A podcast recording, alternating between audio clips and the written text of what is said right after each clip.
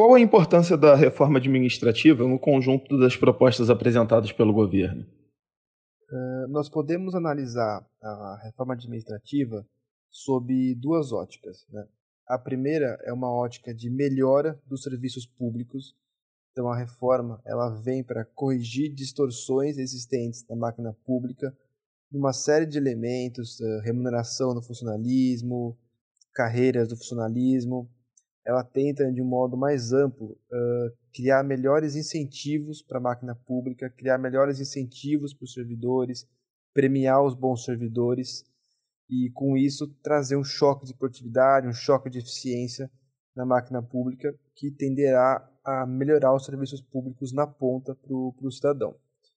E outra, outra ótica que a gente pode analisar a reforma é a ótica fiscal. A gente sabe que que despesa com pessoal né, é a segunda maior despesa da, da União, perde só para o gasto previdenciário, e o governo tem buscado promover uma, uma consolidação fiscal, como a reforma da Previdência, né, a principal despesa primária da União, que é a previdenciária, já vai crescer de modo estável, na casa aí de 9% do PIB, e agora o governo está voltando seus esforços de ajuste fiscal para a segunda maior despesa uh, primária, que é a despesa com pessoal, está na casa aí de 4,3% do PIB, e tanto a reforma administrativa quanto as PECs da emergência fiscal e do Pacto Federativo, elas vêm exatamente na conjuntura de diminuir e racionalizar esse segundo gasto, contribuindo também para a construção do equilíbrio fiscal.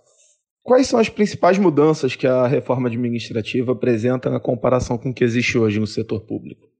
Bom, as principais mudanças que, que a reforma administrativa vai trazer, eh, eu acredito que elas sejam mudanças é, estruturais na, na máquina pública. Né? Então a gente sabe que a máquina pública hoje em dia ela tem uma série de distorções. Né? Então, é, vou pegar, por exemplo, a máquina pública federal. Né? O funcionalismo já entra com uma remuneração inicial bem elevada a gente pega, por exemplo, carreiras jurídicas, né? a remuneração inicial está na faixa de 15, 20 mil reais ao mês. Em muitos casos, o, o, funcionário público já atinge o topo da carreira em pouco tempo.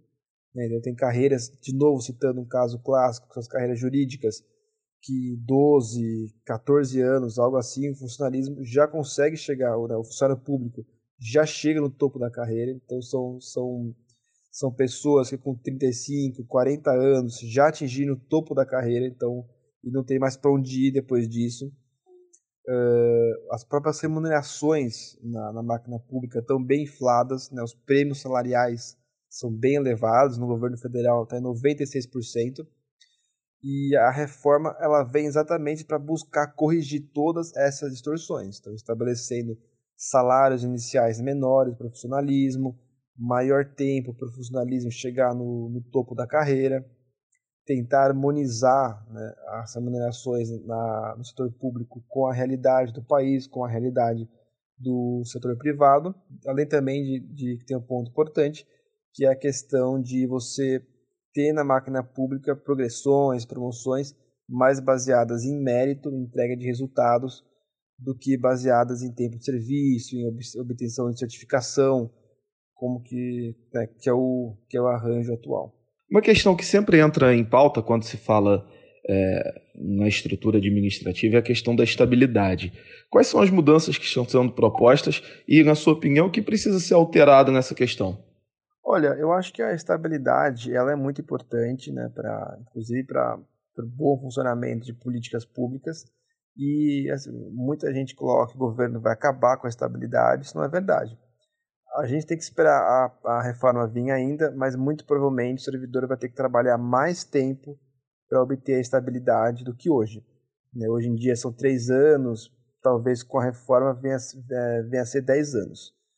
É, é, é, basicamente isso, além de que é, com a reforma nós espera-se né, que você regulamente melhor a avaliação de desempenho do servidor para aquele servidor que não tiver uh, desempenhando bem seja eventualmente desligado. Na sua opinião, essas novas regras deveriam valer para os funcionários que já estão no serviço público ou apenas para os que vão ingressar daqui para frente? Olha, eu acho que sim, eu acho que as novas regras deveriam valer sim para os funcionários públicos atuais também. A questão aí é que é uma questão política mesmo, para diminuir a resistência à reforma. Aparentemente, o governo decidiu excluir os funcionários atuais, talvez o Congresso os coloque, vamos ver uh, como, que vai, como que vai funcionar a tramitação.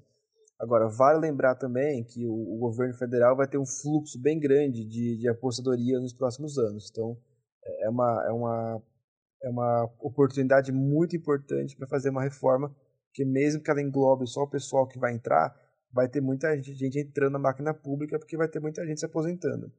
Então, mesmo que no mundo ideal né, seria seria correto pegar o, o funcionalismo atual, a gente sabe que na política a coisa é um pouco diferente. E se ela pegar o funcionalismo que vai entrar no serviço público, eu acho que não é o ideal, mas é o bom e, e acho que é o que é o que é possível ser feito do ponto de vista da política. Além de gerar uma redução de gastos, a reforma administrativa pretende melhorar a produtividade. É, qual o efeito que a ação podia trazer nesse sentido? Olha, eu acho que a, a ideia da reforma administrativa é exatamente destravar a produtividade do setor público. Né? A gente sabe que, que a produtividade no Brasil já é bem baixa, né? inclusive do, do, setor privado, e quando você pega do setor público, ela, ela consegue ser mais baixa ainda. Então a reforma ela busca, como você tem anteriormente, criar melhores incentivos para os servidores, premiar os bons servidores e trazer um choque de, de eficiência, de ganho de produtividade na máquina pública, que vai, em última análise, resultar, por exemplo, em serviços públicos de mais qualidade para o contribuinte, né, para o cidadão que está na ponta. E com relação à questão da progressão de carreiras, quais as distorções que existem hoje e o que pode ser corrigido? Olha, em relação à progressão das carreiras, eu acho que a principal distorção é o fato dela ocorrer de modo automático, de modo com base em certificações. Né? Eu acho que é, é necessário que a progressão ocorra com base em entrega de resultados, com base em meritocracia, com base no servidor entregando um bom serviço, prestando um bom serviço e também é importante regulamentar a avaliação de desempenho. A gente sabe que a avaliação de desempenho hoje em dia virou uma coisa fictícia, né, e ela precisa ser regulamentada exatamente para que ela de fato seja importante e o servidor só progrida é, o servidor só progrida quando ele tenha quando ele consiga ter uma boa avaliação de desempenho. E com relação à expectativa é, sobre a tramitação dessa reforma no Congresso Nacional? Olha, a gente sabe que, que retirar os atuais funcionários públicos da reforma já vai ajudar bastante na, na tramitação dela.